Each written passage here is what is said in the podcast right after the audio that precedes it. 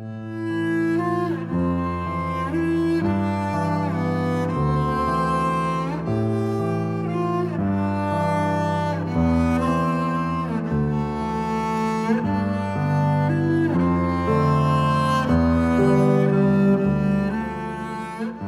Bonjour, il est 17h et c'est l'heure de Jazz Spot. Serge Mariani au micro d'Art District Radio pour la découverte, comme chaque semaine, d'un album de jazz.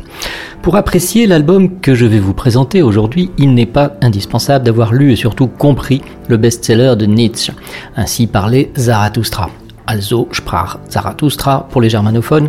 Non, mais il pourrait être utile d'avoir quelques notions de zoroastrisme qui ne désigne nullement un courant de pensée influencé par le renard, justicier et masqué de Walt Disney, non pas du tout.